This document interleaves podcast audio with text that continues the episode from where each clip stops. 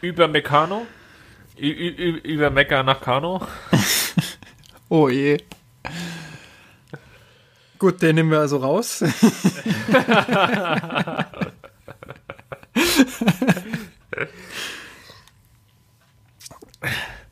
Ich habe heute auf Sky übrigens schon, schon Werner Beinhardt gesehen, ne?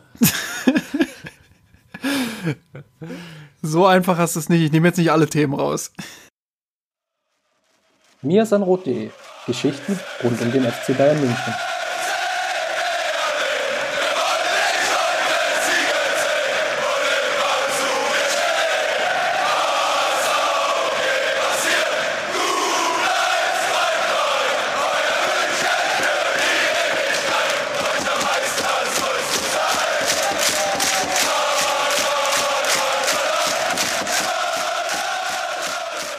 Servus, herzlich willkommen zu mir sein Rot Podcast, Folge 142.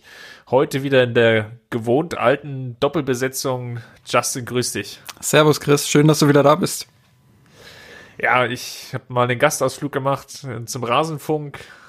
Gehört, glaube ich, auch mal dazu, ähm, auch mal sich anderweitig umzuschauen. Die kleinen Podcasts ein bisschen stärken, ne? Sehr schön.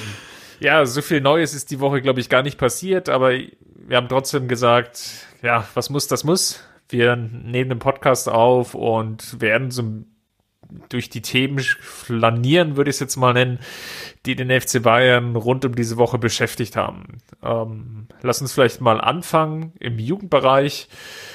Dort ähm, gab es eine Vertragsverlängerung, die, ja, ich weiß gar nicht, ob die jetzt erwartet war, aber ähm, man hört immer so, dass es sich lange, längere Zeit hinzieht.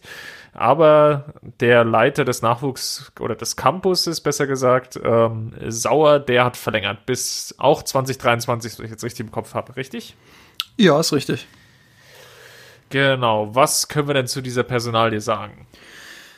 Ja, also ich habe äh, logischerweise noch nie persönlich mit ihm Kontakt gehabt, höre immer nur über Dritte von ihm, ähm, aber da hört man halt immer Positives. Also soll wohl jemand sein, der ähm, sehr engagiert ist, der sehr umtriebig auch ist, ähm, sehr offen für Kritik ist und das eben ähm, nicht nur von, von Leuten, die quasi im Verein auf Augenhöhe mit ihm stehen, ja, sondern, sondern eben auch von Leuten, die aus dem Umfeld des Clubs eben kommen, die dort ähm, Kritik vielleicht äußern, die teilweise berechtigt ist. Also er, er ist sehr offen dafür, habe ich mir sagen lassen. Ähm, sehr, sehr netter Typ, auch soll's sein in, in Gesprächen. Ja, dementsprechend, auch wenn man jetzt die fachliche Komponente hinzunimmt, ähm, höre ich auch fast nur Positives über ihn. Teilweise habe ich sogar gehört, äh, dass sich viele im Verein auch wünschen, dass er noch mehr Macht bekommt innerhalb des Clubs, dass er einfach noch mehr auch auf eigene Faust durchsetzen darf. Ähm, da muss er eben noch viel auch mit, mit oben abklären, quasi auch mit Hasan Salihamidzic vor allem viel abklären.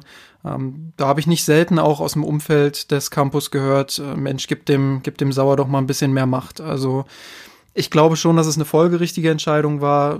Die U-Mannschaften waren ja in den letzten Jahren auch sehr erfolgreich. Man sieht ja auch, dass viele Talente den Weg nach München gefunden haben, dass ähm, da auch großes Potenzial innerhalb des Jugendbereiches ist und ja, dass viel auch getan würde. Ich meine, endgültig beurteilen kann man das sowieso erst in ein paar Jahren, wenn man dann auch sieht, ähm, wer schafft den Sprung nach oben zu den Profis oder eben nicht. Ja, und dann kann man sicherlich immer noch mal eine andere oder eine ausführlichere Bewertung dazu abgeben. Aber grundsätzlich, das, was ich gehört habe, ist ein sehr positives Bild von ihm. Genau, Jochen Sauer hat ja im Endeffekt angefangen, mehr oder weniger mit dem Campus, um, ähm, der dann fertiggestellt wurde, ist jetzt seit drei Jahren da. Ich glaube, jetzt beginnt, wie wir es ja auch unlängst dem Podcast, als wir über die Jugendmannschaften diskutiert haben, schon besprochen haben, jetzt beginnt eigentlich die Zeit, wo es so langsam ans Ernten geht, wo einfach die, das ein oder andere Talent jetzt auch den Durchbruch schaffen muss oder beziehungsweise soll. Und ähm, daran wird er sich natürlich jetzt auch messen lassen. Und ähm, ja, wenn es dazu gehört, ähm, ihm auch noch mehr Einflussbereich zu geben, im Endeffekt auch in Bezug auf Transfers, kann das halt durchaus sinnvoll sein. Ähm, gerade weil ja jetzt in diesem Jugendbereich ähm, gibt es ja schon auch ein extremes Windhundrennen, ähm, wo man dann gerade um die aktuell ich nenne es jetzt mal so 15 bis äh, so maximal eigentlich 16, 17-Jährigen, also am größten sind es eigentlich eher 16-Jährigen, wo es da wirklich darum geht, dann ähm, die dann auch in den Verein zu holen und von da aus dann ja, ihnen die, die Chance zu ermöglichen, mit einem zwei-, drei Jahresplan, den man dann aufzeigt, um dann den Sprung in die erste Mannschaft zu, zu schaffen. Wenn er da mehr Kompetenz und Gestaltungsspielraum bekommt, ähm, kann das sicherlich nicht verkehrt sein. Auf der anderen Seite weckt das natürlich dann auch die Erwartungshaltung. Ja, es ist ja nicht nur bei Transfers der Fall, sondern man muss ja auch einfaches Beispiel, man nimmt jetzt mal Talent X im, am Campus, ähm, was vielleicht schon den einen oder anderen, die ein oder andere Aufmerksamkeit bekommen hat. Ähm, dann muss man natürlich auch überlegen, gut, dieses Talent X ist jetzt eins der besten seines Jahrganges vielleicht. Wie gehe ich jetzt damit um? Welche Entscheidungen treffe ich jetzt? Ähm, in welches Team rückt dieses Talent jetzt im nächsten halben Jahr auf? Wie lange bleibt es in diesem Team? Wann machen wir den nächsten Schritt? Wie sieht dieser nächste Schritt aus? Das sind ja alles ganz komplexe Planungen. Ähm, ja, und da habe ich halt vernommen, dass, dass Jochen Sauer da auch ähm, bei vielen Entscheidungsprozessen eben ähm, sich immer oben absichern muss quasi. Das gehört natürlich auch dazu innerhalb eines Clubs, aber ähm, ich habe eben auch vernommen, dass viele sich wünschen, dass er noch mehr auf eigene Hand einfach auch tun kann und darf, weil ähm, ja, er eben sehr anerkannt ist innerhalb des Campus und weil viele eben seine Arbeit sehr schätzen und ja, deshalb wie gesagt, auch gute, gutes Zeichen, dass er jetzt verlängert hat.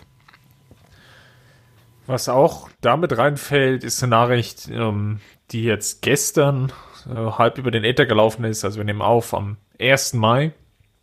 Und zwar, dass die Münchner Nachwuchsmannschaften, ähm, nämlich namentlich die U8 und die U9 vom Spielbetrieb abmelden. Das ist eine ziemlich spannende Entwicklung, ähm, die sich da ja, ergeben hat. Im Endeffekt argumentiert der Verein, dass man die jungen Talente und im Endeffekt die Kinder ihnen die Möglichkeit, auch den, den Freiraum geben will, sich noch anderweitig auszuprobieren, ähm, zu schauen, was gibt's jetzt links oder rechts vielleicht noch für Sportarten, für Betätigungen, ähm, wo liegen wirklich meine Interessen und Neigungen und die Kinder noch nicht zu sehr und nicht zu früh auf den Fußball zu prägen. Das war so die, die Kommunikation, die dahinter stand. Ähm, bemerkenswert ist vielleicht noch, dass die Münchner da einen anderen umgekehrten Weg gehen als viele Bundesligisten. Es gibt aktuell drei Bundesligisten, nämlich Freiburg, Hoffenheim und Paderborn, die erst mit ja, Mannschaften U10, U11 im Endeffekt in den, das Ausbildungs- Nachwuchsthema einsteigen. Ähm, die Münchner gesellen sich jetzt dazu und geben ihre ganz kleinen, ganz jüngsten Mannschaften auf. Ich konnte die Argumentation, also so wie ich sie gelesen habe, ähm, zum Teil auch nachvollziehen. Auf der anderen Seite wird es natürlich ähm, spannend zu sehen sein, wie im Endeffekt äh, ja die, der Übergang oder die, die Einführung dann so gelingt. Ähm, vielleicht ist man auch zur Erkenntnis gekommen, dass der Aufwand, da wirklich schon richtige Talente zu identifizieren, vielleicht auch zu groß ist. Vielleicht ist natürlich jetzt auch viel, viel Spekulation an der Stelle. Vielleicht macht es eben mehr Sinn, erst ähm, mit, mit 10, 11, 12 Jahren wirklich zu schauen, wo geht die Reise hin. Ähm, ja, das können so Überlegungen sein, die vielleicht dahinter stehen. De facto ist es jetzt erstmal so. Ähm, ich bin gespannt, wie sich das Ganze dann entwickeln wird. Ich finde das eine lobenswerte Entscheidung, muss ich sagen, weil wir reden ja auch immer da, davon, dass ähm, Talente viel zu früh abgegriffen werden und viel zu früh auch ähm, da Dinge mit reinfließen wie Geld und ähm, solche Argumentationen eben in den Verhandlungen, um diese Talente dann eben auch wirklich zu bekommen. Und da ist ja auch ein riesen Konkurrenzkampf auf dem Markt. Ähm, sicherlich wird sowas dann erst im fortgeschritteneren Alter passieren, sagen wir so 14, 15, aber wir reden halt immer davon, dass Profiklubs auch zu früh die Talente abgreifen. So. Und einmal diese persönliche Komponente, also Persönlichkeitsentwicklung, dahingehend ähm, finde ich sehr wichtig, dass man diese Talente eben nicht zu früh für sich äh, beschlagnahmt. Ja, das ist äh, eine sehr gute Begründung des FC Bayern, die ich auch sehr, sehr gut nachvollziehen kann. Ähm, Andererseits muss man vielleicht auch mal schauen, ähm, wie läuft das denn jetzt überhaupt dann ab, wenn es umgesetzt ist? Also zu gucken, okay, wir haben jetzt keine ähm, U8, U9, U10 mehr. Ähm, wo gehen die Talente dann hin? Also die es gibt ja immer noch andere Clubs, die, die weiterhin diese Mannschaften anbieten. Allein im Münchner Raum, ähm, das hat Napto auch auf Twitter jetzt äh, geschrieben, irgendwann heute oder gestern, gibt's ja noch äh, Unterhaching und 1860 beispielsweise. Ja, wenn man das dann regional noch ein Stück weit ausweitet, ähm, gibt sicherlich auch noch andere Clubs. Ähm, da bin ich schon gespannt, wie läuft das dann? Gehen dann vielleicht auch Talente flöten, aber ähm, aus rein moralischer Perspektive finde ich die Entscheidung absolut richtig, äh, interessant und nachvollziehbar. Ja, das werden wir, glaube ich, dann äh, wirklich erst in den, den nächsten Jahren sehen, ob das dann die, die richtige Entscheidung war. Ähm, schauen wir mal, wo die Reise hingeht. Dann können wir nach dem Jugendbereich mal zu den Profis rüberwechseln. Da ja, saure Gurkenzeit im Endeffekt. Ähm, es passiert nicht wirklich viel. Ähm, die Spieler trainieren nach wie vor in den Kleingruppen. Ähm, so langsam beginnt aber ja die Planung für die neue Saison und Einnahme hat mich zumindestens jetzt permanent überrascht und das da, da halten sich jetzt doch längere Zeit die Gerüchte und auch Club der Kicker hat schon darüber geschrieben und, und, und verschiedene Springermedien dann sowieso. Und das ist ein Name, der jetzt relativ häufig diskutiert wurde und zwar Dajot Ubermecano oder Übermecano, wir waren uns selber noch nicht so ganz sicher, was wir jetzt eigentlich benutzen, aber ich glaube, wir nehmen mal äh, Ubermecano ähm, aus Leipzig, hat einen Vertrag noch bis 2021, hat jetzt für den kommenden Sommer ähm, dem Vernehmen nach einer Ausstiegsklausel von um die 60 Millionen, wohl knapp drunter.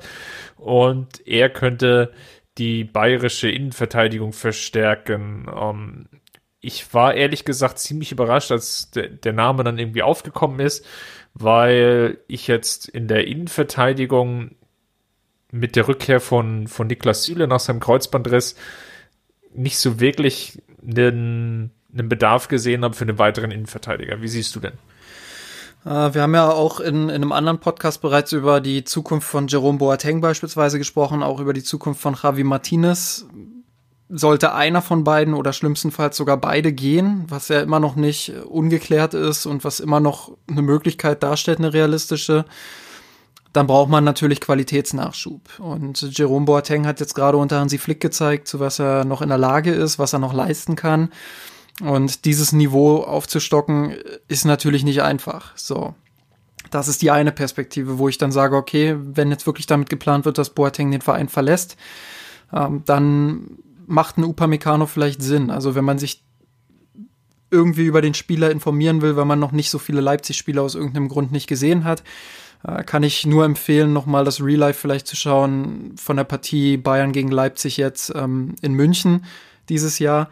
Äh, für mich eine grandiose Leistung von ihm und auch repräsentativ dafür, was er leisten kann und was er auch für Leipzig im Moment leistet. Ein sehr robuster Spieler, zweikampfstarker Spieler, schnell auf den Beinen trotzdem, äh, im Aufbauspiel sicherlich noch ausbaufähig, aber ähm, schon ganz gut, mit guten Anlagen auf jeden Fall. Ähm, passt gut auch in die French Connection, glaube ich, des Kaders. Also von daher, von daher würde ich sagen, ähm, sportlich macht dieser Transfer, sollte er denn irgendwann zustande kommen, durchaus Sinn. Aber, und das ist eben wieder die andere Perspektive, er kostet natürlich auch viel Geld. Aktuell ist, glaube ich, äh, von 60 Millionen Euro die Rede. Ähm, das wäre die Ausstiegsklausel. Ja, und da muss man eben schauen, welche Baustellen hat der FC Bayern noch. Und sind die vielleicht dringender? Und ich sage ja, die sind dringender. Ähm, mit einem Offensivspieler wird man schon sehr, sehr viel zu tun haben. Ähm, da muss man ordentlich auf den Tisch legen, wenn es jetzt wirklich Leroy Sané wird. Ja, da, da gehen die Gerüchte ja jetzt dahin, dass der Preis vielleicht noch ein bisschen gedrückt werden kann, aber rechnen wir jetzt mal mit einer Summe irgendwo zwischen 80 und 120 Millionen Euro vielleicht. Ähm, genauer kann man die Spanne aktuell nicht, nicht benennen, weil man ja da noch nichts genaueres weiß. Aber das ist eben schon eine Stange Geld. So, und dann ähm, braucht es wahrscheinlich auch noch einen Rechtsverteidiger, der durch die Verpflichtung von Upamecano halt ja nicht nichtig wird, nur weil Pavard dann ähm, sich voll auf rechts konzentrieren kann und man ja in der Hinterhand noch Kimmich hätte, sondern ähm, ich glaube schon, dass man da noch einen Spieler braucht, so einen wie ja beispielsweise Dest von Ajax, der auch in der Offensive Dynamik reinbringen kann, der eben äh, ein bisschen ja ein bisschen flexibler ist, was die Offensiv Beteiligung angeht als Pavard, ähm, dass man da einfach zwei Alternativen hat. Einmal den defensiveren Pavard und einmal einen offensiv ausgerichteten Außenverteidiger. Auch das wird noch mal ein bisschen was kosten. Ja, und dann muss man sich halt fragen, schafft man es dann wirklich mit dem Budget noch äh, 60 Millionen für Upamecano auf den Tisch zu legen? Ich sehe das eher kritisch und die neuesten Gerüchte gehen ja auch in die Richtung, ähm, dass das Upamecano vielleicht noch um, um, ein Jahr verlängert bei Leipzig, ähm, dass dann vielleicht eine Ausstiegsklausel so in die Richtung, ja, dass dann aber auch eine Ausstiegsklausel eventuell vereinbart wird, ähm, die geringer ist als die aktuellen 60 Millionen und dass dann Bayern in einem Jahr vielleicht zuschlägt. Das sind alles Gerüchte, aber wenn man es irgendwie schafft, ähm, da eine, eine, Vereinbarung zu treffen jetzt, ähm, wo man sagt, okay, dann halt im Jahr darauf, dann kann ich mir gut vorstellen, ähm, ja, dass man Upamecano holt. Ich meine, sportlich, wie gesagt, gibt es von mir keine Zweifel. Ich glaube schon, dass er den Kader verstärken könnte. Aber man hat eben, und du hast das ja auch gesagt, man hat eben auch Süle, Hernandez und Co., die eben auch für viel Geld kamen oder eben sich mittlerweile einen Namen gemacht haben. Ja, und ähm, die zu verdrängen wird dann sicherlich auch nicht einfach. Und da muss man dann schauen, wie haushaltet man mit dem Kader. Ja eh dann die spannende Frage, wie sich das jetzt in der Abwehr entwickelt. Haben wir ja schon häufiger hier auch diskutiert. Ähm, ich tue mich da nach wie vor schwer, gerade wenn du so jemanden holst wie Hernandez, der auch ja durchaus eine Qualität hat, die er bei Atletico ja durchaus bewiesen hat ähm, und auch in der französischen Nationalmannschaft, dann müsste er eigentlich spielen. Ähm, jetzt mal ungeachtet seiner Verletzungshistorie ähm, in der laufenden Saison, also kam er schon mit der Verletzung, ist dann halbwegs fit geworden, als es dann so halbwegs lief und er dann integriert war in die Mannschaft, kamen dann die nächsten Verletzungen den hast du als Baustein. Ähm, ja, dann hast du Fonzie Davis, der sich wahnsinnig gut als Linksverteidiger entwickelt hat, ähm, der da eigentlich gesetzt ist auf der Position mittlerweile. Dann hast du David Alaba, der sich jetzt sukzessive, glaube ich, im Zentrum auch festgespielt hat. Oh, und dann hast du natürlich schon das Problem erstmal, wohin mit Hernandez. Ähm, dann hast du aber auch weiterhin die Frage, was machst du mit Süle, ähm, wenn er wieder zurückkommt, der ja sicherlich dann auch durchaus spielen kann und will und ja eigentlich auch muss, ähm, weil er eigentlich in der letzten Saison der stabilste Bayern-Innenverteidiger war. Und die Problematik mit der Rechtsverteidigung hast du natürlich schon angesprochen. Ähm, noch kann man es relativ simpel umgehen. Ähm, Pavard spielt den Rechtsverteidiger, spielt das auch super solide. Ähm, was ihm halt natürlich im Vergleich jetzt zu einem Kimmich oder sowieso zu einem Philipp Lahm dann abgeht, ist dann die Offensivbeteiligung. Und die Laie von Odriozola hat es ja schon gezeigt, dass sich die sportliche Führung da durchaus Gedanken gemacht hat. Naja, in der Offensive, wenn wir gegen, nennen wir es mal Paderborn zu Hause spielen oder gegen einen anderen Mittelfeldclub aus der laufenden Bundesliga-Saison, Frankfurt, ähm, wie sie auch alle heißen, dann brauchst du vielleicht auch mal einen Spieler, der mehr Risiko geht als vielleicht Pavard. Und das heißt ja aber nicht, dass Pavard nicht spielt, sondern er könnte dann auch wiederum nach innen rücken. Also da gibt's relativ viele Rochaden, die da möglich sind. Ähm, ja, und zweite Baustein hast du natürlich schon genannt, die Abgänge. Ähm, ich würde mal ein großes Fragezeichen dahinter machen, ähm, ob Boateng und Martinez wirklich jetzt den Verein verlassen. Die haben ja beide noch eine Vertragslaufzeit bis 2021. Und ja, so wie sich die Covid-Krise ja aktuell wirklich entwickelt. Es sind noch so viele Fragezeichen. Die französische Liga hat jetzt auch den Betrieb gestoppt, denn in Spanien geht es noch nicht so wirklich los. Also gerade auf deren oder bei vielen Clubs ist ja die Einnahmenseite wirklich sehr, sehr arg gebeutelt.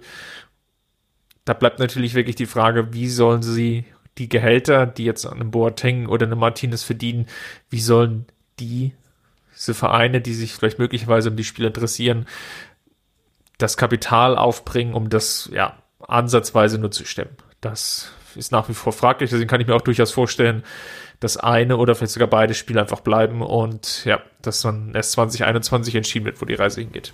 Wäre auch für mich der, der Wunschweg so, ähm, auch der FC Bayern, der wirklich ähm, im Vergleich zu vielen anderen Clubs in Europa, äh, selbst in, im Vergleich zu vielen anderen Top-Clubs in Europa sehr gut aufgestellt ist und wahrscheinlich auch gut durch diese Krise kommen wird. Äh, selbst der FC Bayern kann da eben nicht äh, jetzt Unsummen auf den Tisch legen oder ja irgendwie, also selbst FC Bayern muss da eben Einbußen machen. Und äh, da ist natürlich die Frage, inwiefern macht es jetzt Sinn, den Kader in der Innenverteidigung auszudünnen und dann eben jemanden nochmal neu zu holen, der so teuer wäre wie Upamecano. Wie gesagt, sportlich absolut ein Topspieler oder jemand, der ein Topspieler werden kann. Ähm, ja, aber es ist eben schwierig aufgrund der finanziellen Situation, aufgrund der Corona-Krise aktuell. Ähm, ist halt die Frage im Raum, ob man sich damit eine, eine unnötige Baustelle aufmacht. Und ich würde vielleicht auch noch mal die Perspektive drauf werfen, dass man ja durchaus auch Jugendspieler hat aktuell, ähm, die in den nächsten Jahren, jetzt nicht sofort, aber in den nächsten Jahren mal äh, den Schritt nach oben packen könnten. Und ähm, da bin ich immer kein Freund davon, jetzt eine Position mit vier oder fünf Spielern zuzuhauen, äh, die alle noch über sechs, sieben, acht Jahre Topniveau spielen können in der Theorie. Und äh, dann kommen irgendwann die Jugendspieler hoch und haben gar keine Chance mehr. Also auch da muss man vielleicht ein bisschen ausbalancieren und sich eben auf zwei, drei Spieler festlegen, wo man sagt, das ist jetzt die, der Kern der Mannschaft, der sich, der sich dort weiterentwickeln soll in den nächsten fünf, sechs, sieben Jahren. Also Beispiel jetzt Hernandez und Süle, die ja äh, noch relativ jung sind, ähm, dass man dann halt sagt, die, auf die vertrauen wir. Auch Pavard ist ja noch relativ jung. Das sind dann so drei Spieler, die jung sind und ähm, die sich entwickeln sollen in den nächsten drei, vier Jahren. Ja, und dass man dann eben noch in der Theorie zumindest diesen einen kleinen Platz hat, um einem Jugendspieler die Chance zu geben in Zukunft. So, das, das sehe ich eben nicht, wenn man jetzt mit Upamecano noch einen Spieler holt, der jung ist und der ähm, durchaus Richtung Topspieler sich entwickeln kann oder wird. Ein zweiter Spieler, der aus Leipzig ja rauf und runter diskutiert wurde, ist Timo Werner. Da gehen die Signale, wir haben es ja angesprochen, er hatte die Vertragsverlängerung, gehen jetzt die Signale wohl eher Richtung Liverpool. Und auch hier sage ich eher, das macht Sinn, glaube ich, eher sogar, also wirklich für beide Seiten, weil in München kommt er in der zentralen Spitze nicht vorbei an Robert Lewandowski, das kann man wohl so sagen. Und wenn ich jetzt die Nationalmannschaft als Gradmesser nehme, tue ich mich ihm schwer, wo Werner ja zum Teil auch mal auf der Außenbahn gespielt hat, ihn da wirklich jetzt als die Verstärkung für den FC Bayern zu sehen. Und ähm, deswegen sage ich jetzt nicht, dass Werder da ein schlechter Spieler ist. Er hat durchaus Qualitäten. Ähm, die liegen vor allem da drin, wenn er seine Schnelligkeit reinbringen kann. Ähm, wenn er aus dem Umschaltspiel heraus, aus einem Ballgewinn seine eigene Mannschaft ähm, dann in die Räume starten kann. Das ist aber nicht unbedingt das Spiel des FC Bayern. Das ist das Spiel von Leipzig ähm, sehr, sehr lange jetzt gewesen. Das ist das Spiel von Jürgen Klopp. Und von daher würde das für diese beiden Parteien eher Sinn machen, als ein Wechsel zum FC Bayern, wo er sich einfach komplett von seinem Spielsystem, seiner Spielart umstellen muss und wo ich persönlich die Angst habe, dass seine Stärken, die er durchaus hat, einfach nicht in dieses Grundgerüst FC Bayern reinpassen.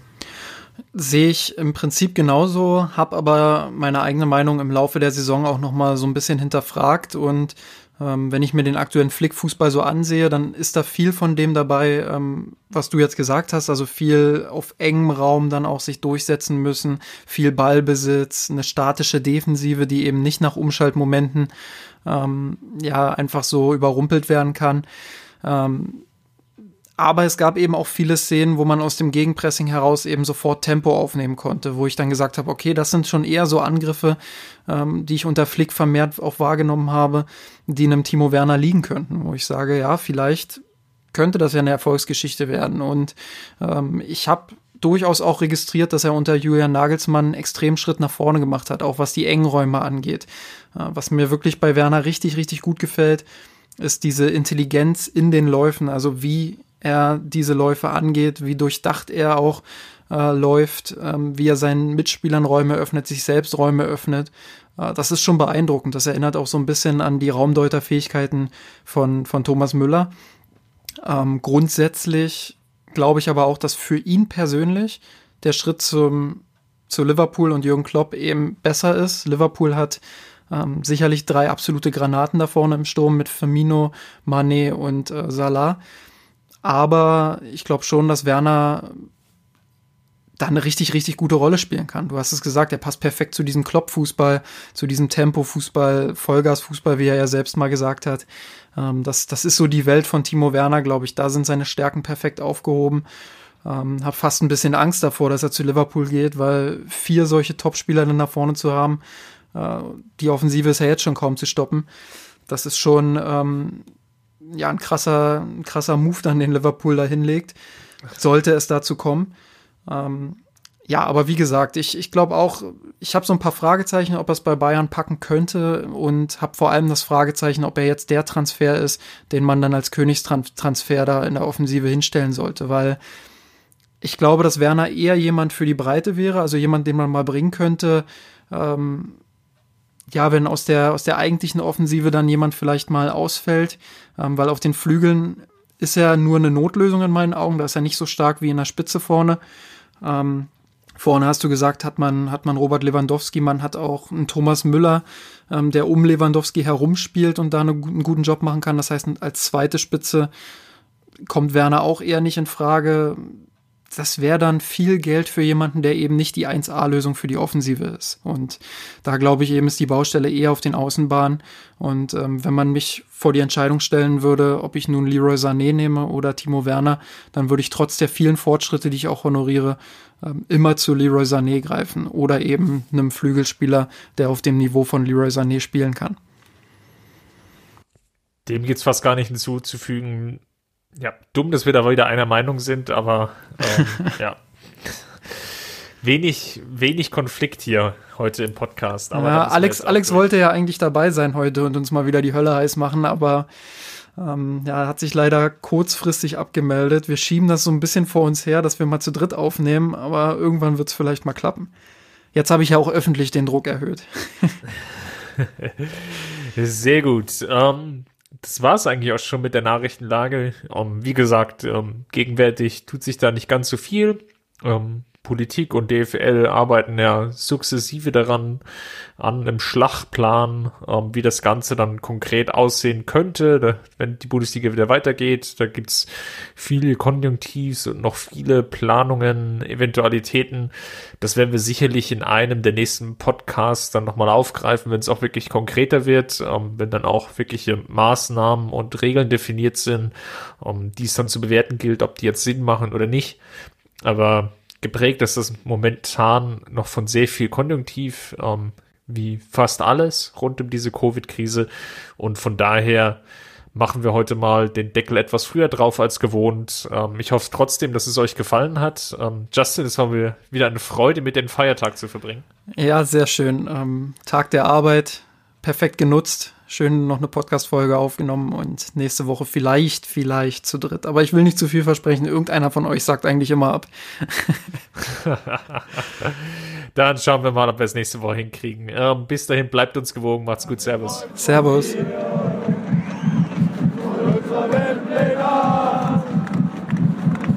den Kampf gewonnen, den Thron erklommen, der Haien hat's gemacht. Ich hab geträumt von dir